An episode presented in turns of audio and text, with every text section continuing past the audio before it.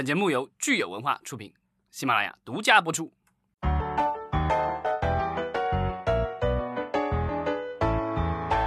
欢迎大家收听新一期的《影视观察》，我是老张。大家好，我是石溪，今天是四月十号，星期五。呃，上周呢，我们有一位听友留言哈，是说想让我们来聊一聊视频网站对会员进行二次的点播收费怎么看。今天呢，我们正好是有新大的新闻出来，就是关于这个音视频网站消费者权益保护的，所以我们就呃正好呢是聊一聊如何看待音视频网站对于我们的权益的一些侵害。对，因为这段时间大家都在家里憋着嘛，都是在各种网站上刷视频、刷剧、刷电影干嘛的。呃，我们的有关部门估计也是这个盯上了，因为今年的这个三幺五嘛，因为疫情，这个晚会没了，对吧？对，打假各种这个问题的曝光都没有。嗯，我们的消费者权益保护委员会，就也就是我们平常说的消协，也没闲着，对吧？这个四月八号，呃，消协这个因为浙江省的消协。约谈了我们的这个九大视频平台和呃两大音频平台，然后呢，主要就是说他们的这个会员消费的这个体验，然后指出他们的一些问题，让他们去整改。嗯，消协呢，它其实是属于工商管理管理总局下属的这样的一个协会，所以它其实这个权力还是相当大的。对，并且听起来像是一个行业协会，但其实人家是官方代表。呃，对，是以人民的名义，是吧？所以，对，对我们广大人民约谈，嗯，这几大网站呢，还是心里面还是有点怕怕的啊，我估计。我觉得这个名单很有意思，基本上就是说，你要是没有进入这个名单的话，你在这个行业就属于 名不见经传了。对的，就已经被挤到了边边上，已经没有人在意了，对吧？我们可以念一下这个九大平台有哪些，就已经剩下哪些了啊？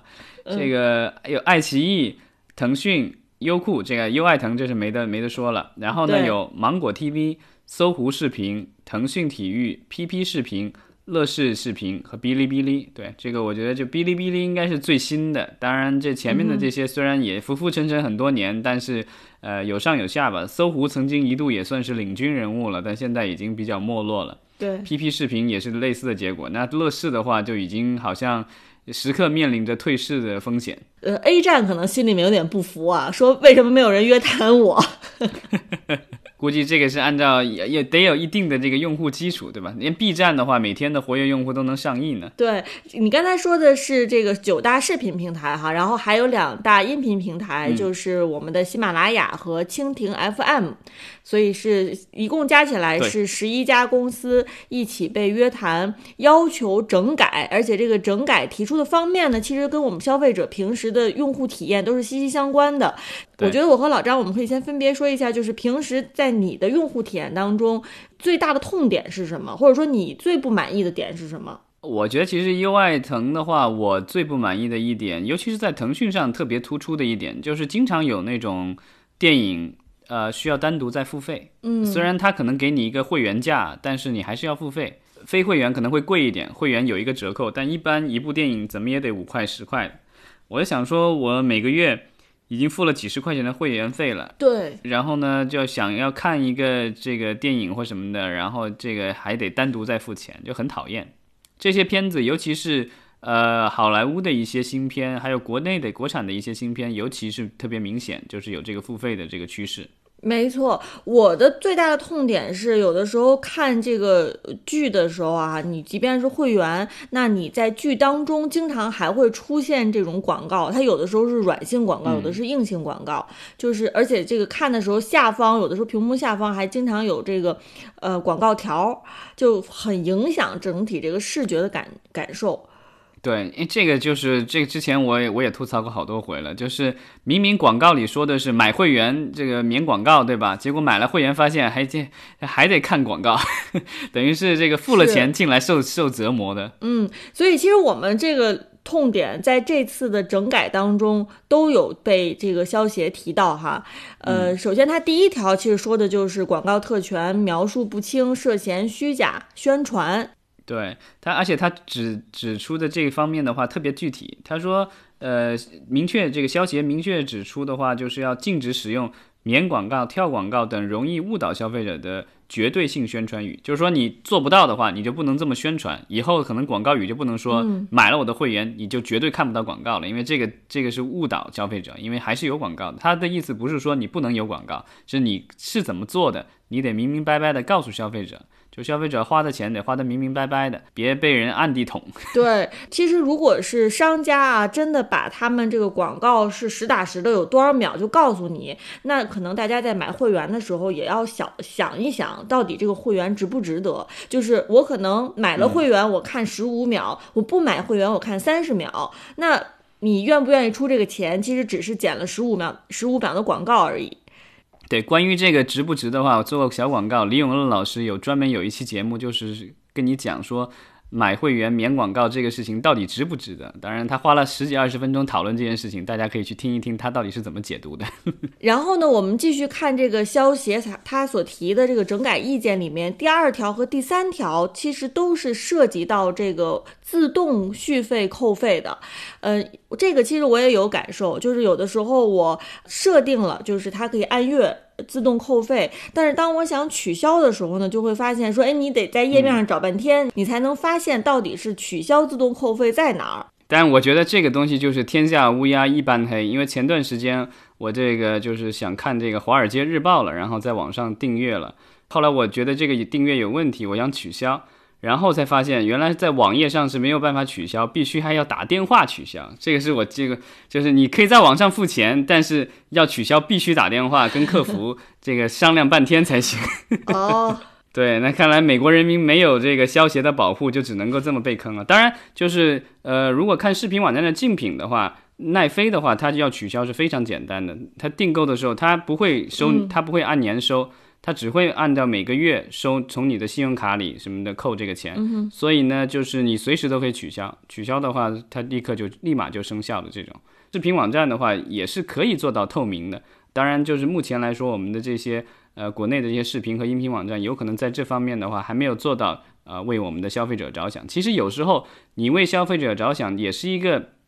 怎么说呢？呃，过滤出一批真粉的这个，因为就是。你如果一切服务到位的话，那你的消费者的忠诚度就提高了。所以这些人留下来在这儿的话，其实他是特别忠诚对你的，因为对你的服务相当满意。这个其实是会他的口碑宣传会达到吸引更多的这个消费者来的。但如果是你一旦比如说类似这种情况被吐槽了，我觉得也很有可能。这个有一个消费者怒了，他跟周围的人讲了，周围也有可能就有人本来已经想买了，结果到时候就想说算了，退的还不容易，就算了。没错，其实说到自动扣费呢，我这边有一个小的 tips，就是我知道如果是在微信你设置自动扣费的话，大家其实不用到这个视频或者音频网站的页面去取消，你直接在微信里面，呃，微信管理付费就是可以呃取消的，所以大家也不用很费劲去找啊，你直。直接在微信操作是更容易一些的。嗯，它其实扣不了你的钱，因为你的支付端就是停掉的话，扣不了钱，这会员自然就停掉了。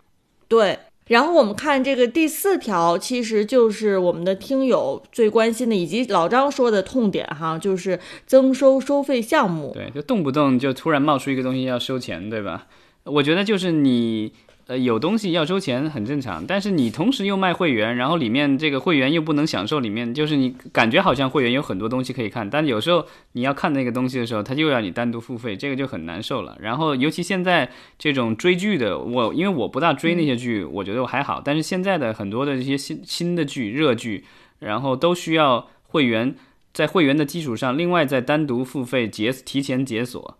所以其实这个就是我们大家一直说的吃相难看哈，这个问题很有意思，就是在消协的他的通告上面也用了“吃相难看”这个词。对，也许我们的消协当中也有一些视频网站的用户，对吧？他们自己体验不佳，这个就那叫什么？这个公报私仇我很支持。然后呢，我们接下来看这个。整改意见的第五条，他说的是有一些购买的付费节目不能全屏观看。呃，就是有一些网站因为版权的这个问题，所以呢，你购买了以后，有可能只能在比如说移动端和 PC 端观看，不可以在电脑上观看，因为它没有那个在那个电视上没有在电视上观看的这个版权。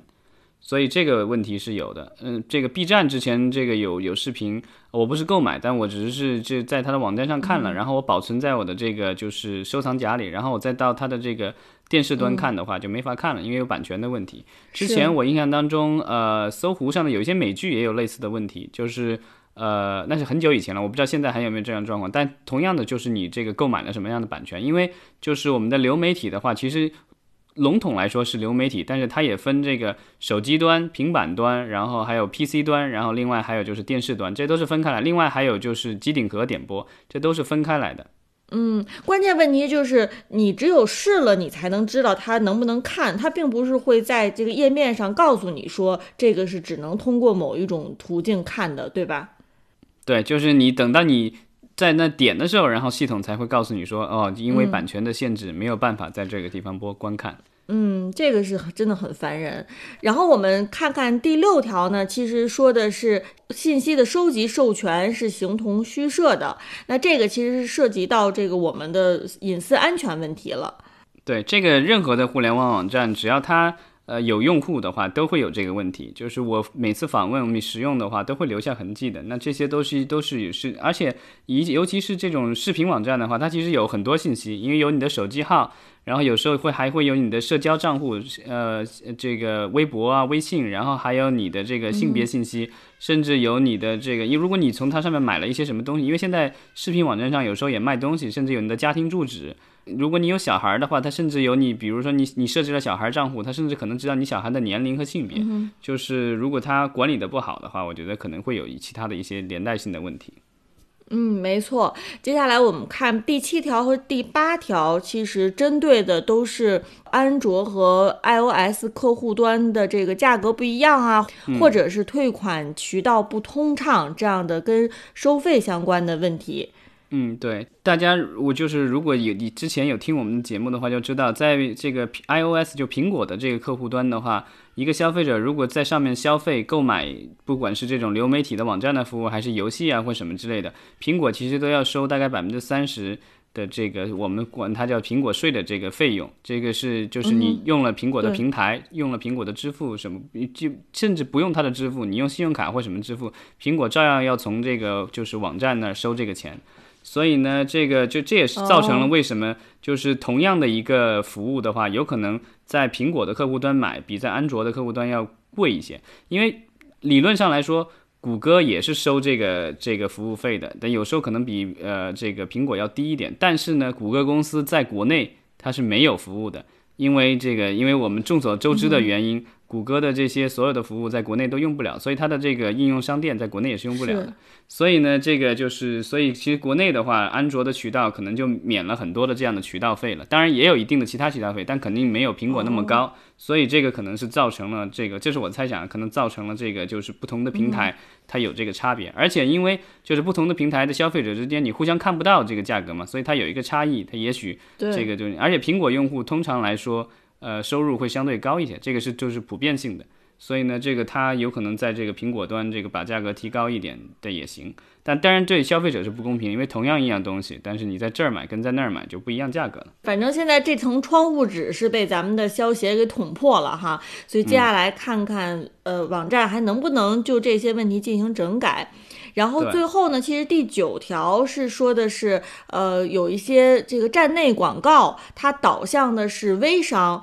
这个东西我觉得就是无良商贩，其实有太多了，所以我觉得这个可能也是大家比较谨慎的一点，因为。呃，这个大家之前其实也受过这种类似于电视购物的这个荼毒，对吧？就是因为原来那个大家没有接触过什么电视购物，然后总觉得电视里播的东西都是放心的，结果不知道原来这个电视台能够把频段租给这个各个商家，然后他们在上面其实随便放什么广告，电视台也管不了。甚至有一些就是可能是电视台自己在卖的那个东西，但是它也不一定这个质量能保证。所以呢，这个当然电视购物，我记得有几年也是如火如荼，对吧？在全国各地展开。后来其实也是遭遇到了一系列的这个质量这样的问产品质量的这个投诉。嗯，那其实咱们如果说到这个广告呢，其实就联系到我们之前说的关于这个电视机开机的这个广告哈。在前一阵儿，我们的中国电子视像行业协会也出了这样的一个行业规范，就是呃特地来规定电视机的开机广告的时长和它的一些技术性的问题。